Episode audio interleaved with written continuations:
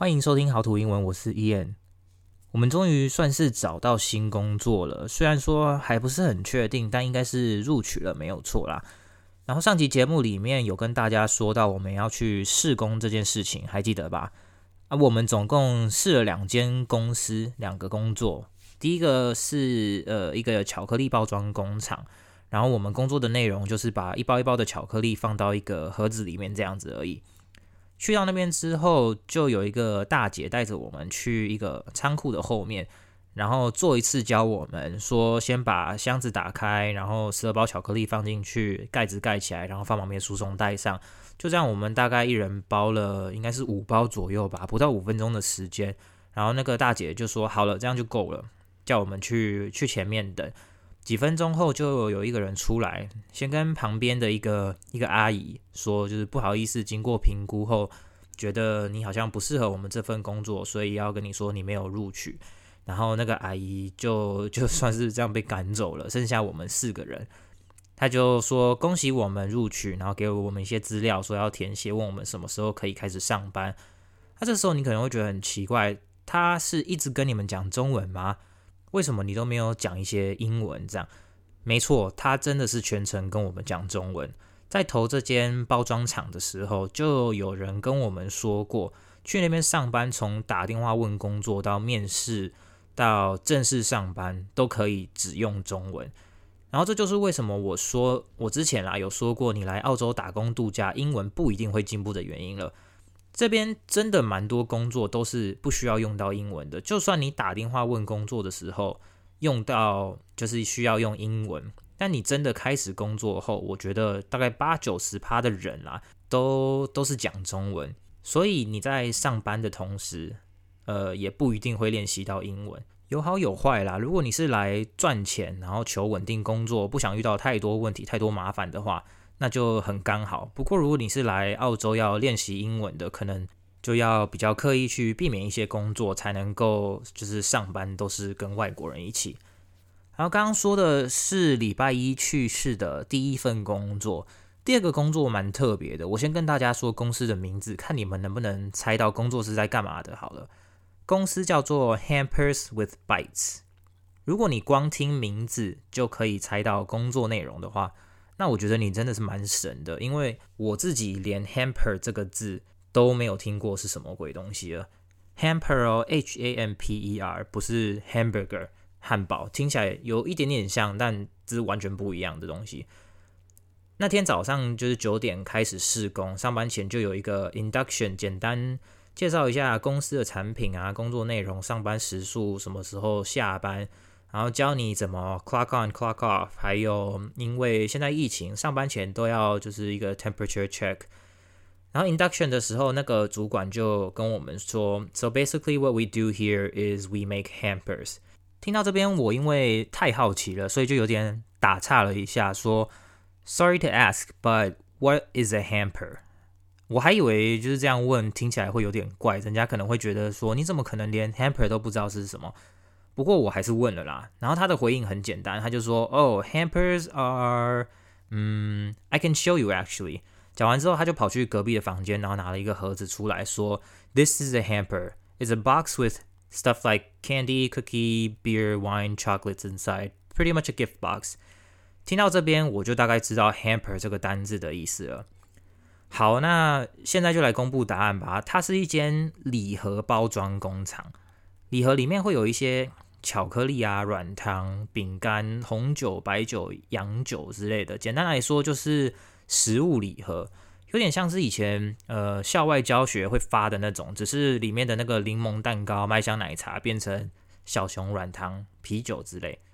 所以因为这样，hamper 在我听起来啦，就是礼盒的意思。那有人可能会觉得礼盒不是 gift box 吗？嗯，我一开始也是这样想，没错。不过你们不要忘记，这里是澳洲，他们的单字的用法一定会跟你课本上学到，或者是跟美国学到的不太一样。比方说夹脚拖好了，在美国叫做 slippers，或者是呃有些人会叫它 flip flops，但在澳洲拖鞋夹脚拖啦叫做 thongs。可是 thongs 这个单字在美国是丁字裤的意思，所以一开始呃真的有点有点奶热。就是你去百货公司说要找拖鞋，你就会说 I'm looking for thongs。但是在我的脑子里面，男生去找丁字裤好像有点尴尬。不过这也是为什么我说你死背单字没什么用啦。Hampers with bites 是公司名称嘛，然后刚刚也说了，hamper 是礼盒，那后面的 with bites 又是什么？咬人的礼盒吗？Bites 是是咬没错，但也可以当做食物、小吃、零食。有时候店里面啦，你会听到有人说 "I'm gonna go grab a bite"。简单来说，呃，翻译就是我去找点东西吃。所以总结，我觉得这间公司的名称就是食物礼盒，很简单。那我们来这间公司的工作是什么？我一开始的工作也就是一个叫做 picker 的工作。那奇怪，不是礼盒包装吗？怎么又要采果？Picker 在农场是采果没错啦，但是在这边有点像是呃捡料，就是捡东西的捡，然后料就是材料的料。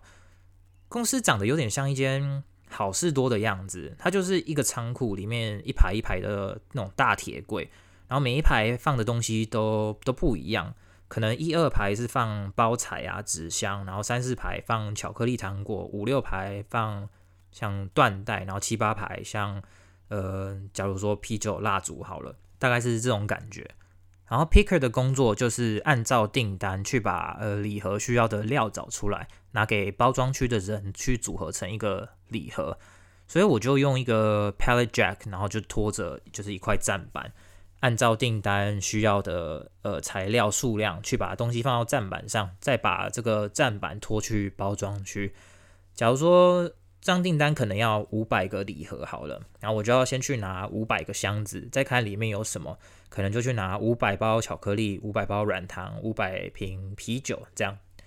那新工作的内容，我目前知道的啦，就是这些。因为第一天上班的工作，我也就是只做了半天，下午吃完午餐，我就被叫去包装区帮忙，一下去折纸箱，一下去把啤酒瓶外面套那个那种拔蜡离子再套的那种。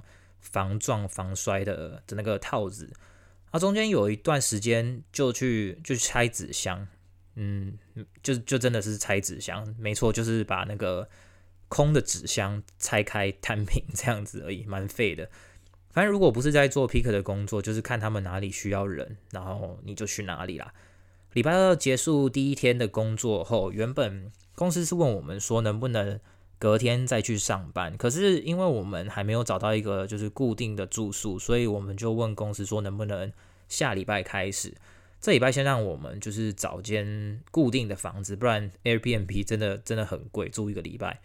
所以礼拜二结束后，礼拜三开始啦，我们四个人疯狂找房子，就好死不死，现在因为疫情封城，呃，房仲啊，他们都不愿意带你去实体看房。不过还好，最后有一个就是妈妈自己有一间房子要出租，所以就跟她租了。我来澳洲两年多，这是第一次租整间的房子，以前都是住 share house，就是呃很多人住一起的。这次的这间房子，我们还要自己就是去签电、签瓦斯、签网路。不过好险，现在网路真的很方便啊！透过那种网路客服跟他说你住哪里，什么时候要开通，其实就就处理好了。好啦，这就是我的近况更新啦。然后下周一，反正就明天，我就会开始正式上班。上班时间是早上七点到下午五点，一天大概十个小时。之后可能会因为疫情就分成两段班，有可能是早上五点到十二点啊，然后晚班好像是十二点到七点之类的吧，不太记得。反正如果真的发生了，就呃 fuck it，你也只能呃硬着头皮早起了。看怎样，下个节目可能会再跟大家分享一下啦。如果以后有人想要来澳洲打工度假的话，你也可以参考这些工作，或者是之后你再问我也行。不过短时间内你也没办法来澳洲啦，所以不用太担心。托了古癌的福，听众变多了，也因为上次就去打广告后，终于有人来问我呃有关学英文的问题。那在这边我就念一下，就是我跟他的对话好了，说不定有人刚好也跟他有一样的问题，或者是类似的问题，顺便一起回答。呃，这个听众是直接密我的脸书粉砖啦，所以 Apple Podcast 下面的评论不会看到。这整个对话有点长啊，你们就稍微忍耐一下。他说：“伊恩你好，我是从你在组委那里的评论知道你的 podcast 的，目前还没全部听完，只听到第九集而已。我觉得你关于学语言的观点蛮有道理的。本身英文能力算中下，基本上以前读英文都是为了考试，而且考完后大部分都忘了。现在工作基本上用不到英文，只是觉得有办法用流利英文到国外旅游是一件很方便也很酷的事。”我有试着把以前唱过的 Bruno Mars Lazy Song 唱熟之后，再逐字逐句去对照翻译，我觉得蛮有效果的。一些平常没用过的单字，感觉也好记很多。后续是想借由一些歌曲和影片继续练下去。目前想从 YouTube Kids 上去做学习。我想问的是，大概要听到什么程度才能把英文字幕开起来？又要到什么程度才能去做中英对照？而一部电影可以拆成好几段重复听吗？还是要整部看完会比较好的选择？好，他的留言比较长，然后所以我下面回的可能也比较多。不过大家就听听，顺便就是可能对你们也有帮助。这样，我就回他说，我觉得啊，如果你说你的英文能力是中下的话，代表是有基础的，对吧？然后基本的沟通还有对话，应该都是可以听得懂。就算不是一句话里每个字都听懂，也还是有会的单字，没错吧？那如果是这样的话，我觉得其实问题应该就不大了。我觉得接下来你就只要找自己有兴趣的东西来当辅助，让自己长时间的去就是接触英文就好。然后看看电影影集啊，这样也好，听音乐也好，看综艺节目、脱口秀什么的都可以。至于那个 YouTube Kids 的话啦，除非你对里面的内容呃真的很有兴趣，不然我不太建议。我自己是没有用过 YouTube Kids，但是我猜里面的内容可能都是就是比较针对小孩子的，所以你去看八九成可能会觉得无聊、很幼稚这样。或许某天你因为一直就是强迫自己去看这些幼稚无聊的影片，然后就让你对英文产生反感。所以我觉得，呃，兴趣是真的很重要。我记得挨大那时候在回答人家学英文的时候，也是蛮强调兴趣这个这个部分的吧。至于你说那个什么时候才能打开英文字幕，或者是去做那个中英文对照，这样，我说直接一点啦，就是我觉得不应该有这种就是想法。你要想想，你小时候学中文的过程，你没有因为听不懂爸妈说的话，然后就跟他们说：“诶，你写下来给我看，我才知道你在说什么。”这样子的话，对吧？你一样一直就是重复听，然后透过他们的一些呃表情啊、动作、行为去猜测他讲的这个到底是什么东西。就像最一开始，你并不知道呃圆形的物体叫做球。而是因为爸妈拿了一个圆形物来你面前，重复的跟你说球，你才慢慢的知道。一开始你也分辨不出来篮球、足球、棒球、保龄球，也是因为他们带你去玩不同的球的时候，用了不同的名称，你才慢慢的学会。如果你还会想去做就是中英文对照这件事的话，我觉得就有点偷懒的成分啦。同样用小时候学中文的过程来举例好了。你不会因为听不懂某个单字，然后或是听不懂某个句子，就跟你爸妈说：“诶，你用泰文讲讲看看，因为这样我才听得懂。”没有吧？因为你中文可以学得好，是因为你用中文学中文。那同样的，你也应该要用英文学英文。节节目里面啊，之前我有说过，如果你真的想要把英文学好的话，心态要调整，把自己想成一个小孩子在学语言。你要想哦，美国的小孩。在学英文的时候会用什么的方式？他们一定也没有透过中文字幕，也没有透过中英文对照，但是他们还是学会了英文，没错吧？然后唯一最大的差别就是他们的环境。所以我现在分享的方法就是利用现在的科技啊、网络来帮自己创造一个比较类似他们生活的环境。就算不是随时都有英文好了，但是。想办法让自己先多去接触英文，最简单的方法就是我前面说过、强调过的兴趣部分嘛。然后，当然我说的这些啊，是针对帮你把英文的底子打好。只要你可以听得懂，假如说百分之七八十好了，剩下的就不会那么困难了。英文最常用的单字好像也才那那两三百个吧。等你看完整部电影，听完整首歌真的听不懂的字只有两个的时候，我觉得这个时候你再去查单字就是合理的，有点像是你在呃看中文书籍好了，多少也会有一些没有看过的单字，然后你才去查字典那种感觉吧。但是如果你就是一个句子啊，十个单字有八个都看不懂的话，你去查单字，基本上你只是在复习中文。等你查到第五个单字的时候，你早就忘记第一个单字是什么了，因为你只记得中文的部分。毕竟对你来说啦，中文比较简单，你比较熟悉。然后还有那个电影能不能猜哦？我觉得没什么差。如果你只有十分钟的时间，那你就看十分钟。如果你觉得这个片段特别有趣，你就就是一直重复看这段，其实也没关系。重点是你有没有去去听啦，去模仿里面的内容。如果你看了某段特别看不懂，或者是谁讲了什么你觉得很酷的东西，你倒带重听也是可以。就像我在看那个《魔鬼神探》Lucifer 的影集的时候啦，有个片段是其中一个演员就讲了一句算是西班牙文，但是他混了一点英文。然后我听起来我觉得很酷，所以我就去重复听了几次，然后学到了他怎么念，再从他的那个剧情啊去猜他大概的意思。那句话是 No master that more day”，然后我到现在都还没有去查真正的意思，或者是他怎么讲。不过因为剧情啦，我猜他应该就是说 No more of that shit，或者是 No more of 什么之类的。然后也因为我学起来怎么念了，如果我下次又再听到，或者是我遇到一样的事情发生的时候，说不定我可以就是讲这句话。然后对方如果会西班牙文，他可能听得懂，那就代表我真的学起来我有用对。但如果他听不懂，他或许就会纠正或者是教我这个概念。然后后面他就有在回我说，会选 YouTube Kids 是因为看到以前小时候喜欢看的卡通《汽车总动员》Cars 和料理鼠王 Ratatouille 挑了里面片段重复听来练习，加上因为有听到你说把自己当成小孩子，想说卡通开始入门会不会比较好？当然我会选那两部，也是因为我有兴趣啦。之后可能还会用 Inside Out 还有 The Soul 来练习。但是上述这些电影我都看过中文版，是不是找些没看过的影片来练习会比较好？那我给他的回应是：听你说的那几部卡通好像都是迪士尼的，对吧？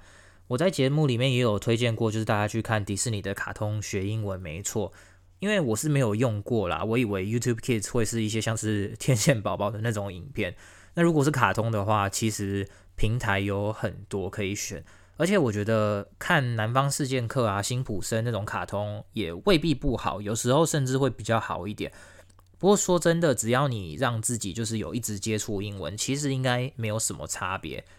然后我觉得，就是你就算看过中文版之后再看英文，其实也不会有太大的影响。诶，除非你的就是记忆力啊真的很神，看过一次全部都记起来了，不然影响真的不会太大。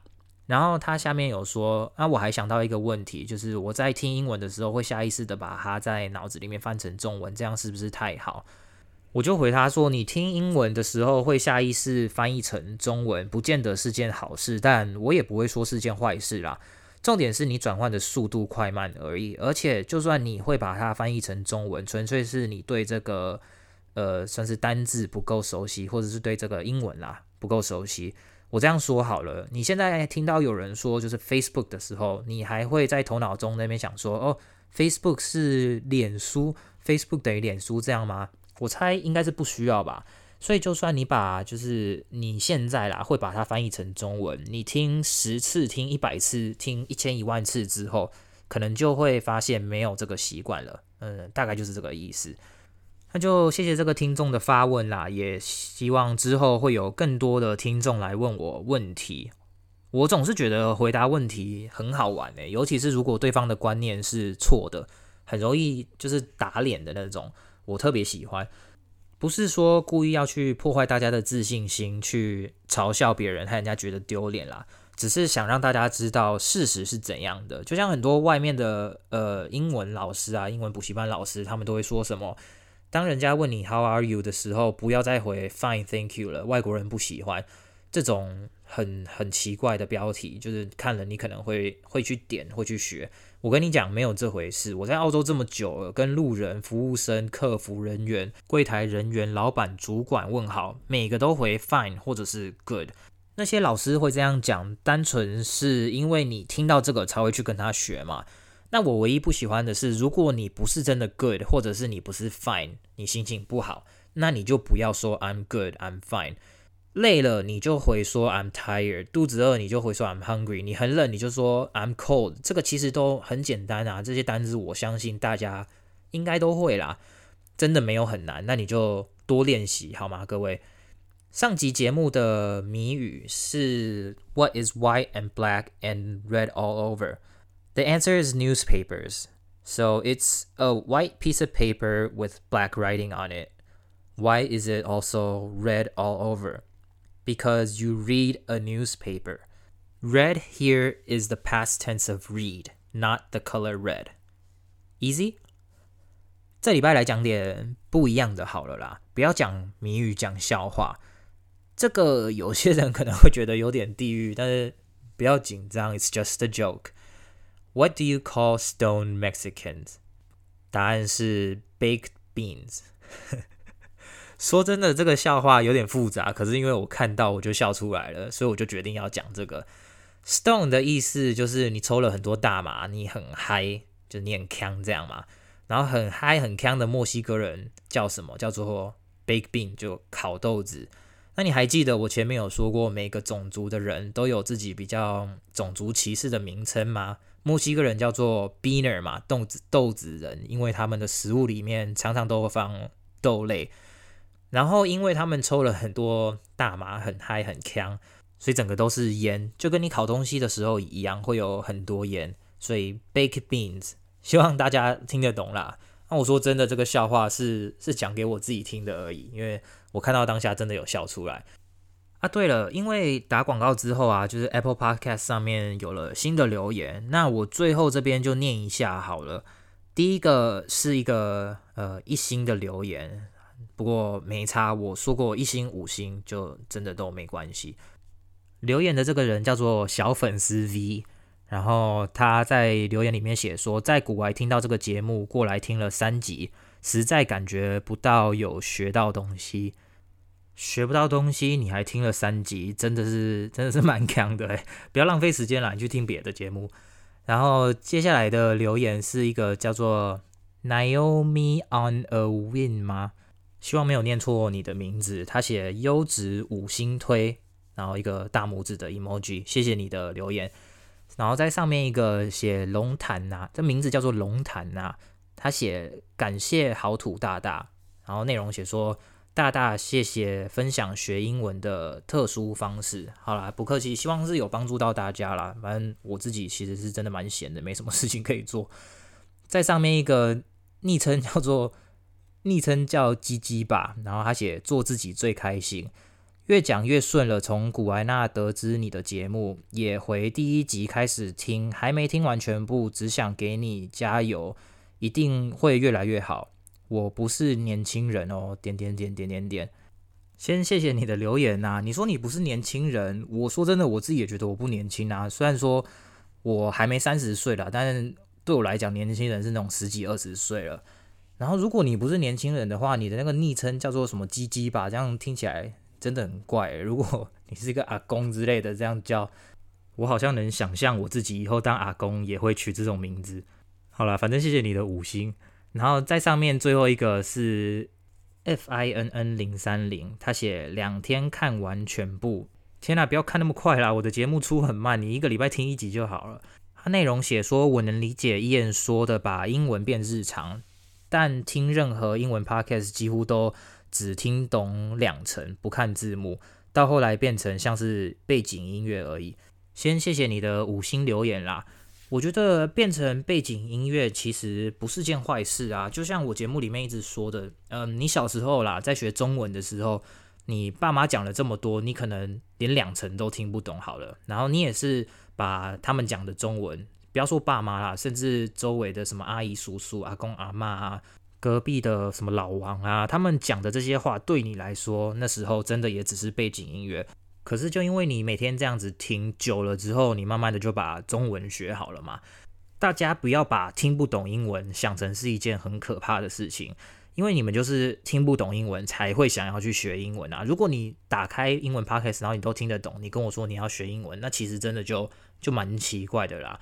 我觉得你有踏出第一步去挑战听英文 podcast，其实对你来说已经赢别人很多了。因为我认识很多个就是连尝试都不想尝试的那种。那讲真的，我觉得那个就没救了，所以我也不会想要跟他们多说。不过既然你已经踏出第一步了，那你就持续的去听，听不懂也没关系啦。就算你听到你整个都背起来，然后你还不知道意思，那也没关系。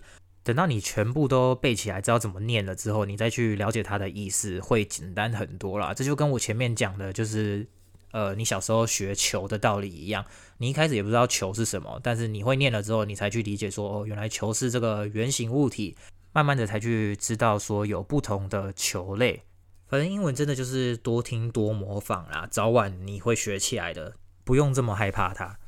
好了，那今天就先跟大家聊到这边吧。就一样，喜欢节目的大家，欢迎在呃 Apple Podcast 的评论区帮我留个言，问点问题，或者是给点意意见。资讯栏也有其他平台的连接，你可以去 Instagram 或者是 Facebook 的粉专，或者是像 Telegram 的群组留言，或是如果你是比较害羞的人，不敢在群组里面讲话，你就私讯我也是可以的。好，那就谢谢大家的收听，希望大家喜欢，我们就下期节目再见，拜拜。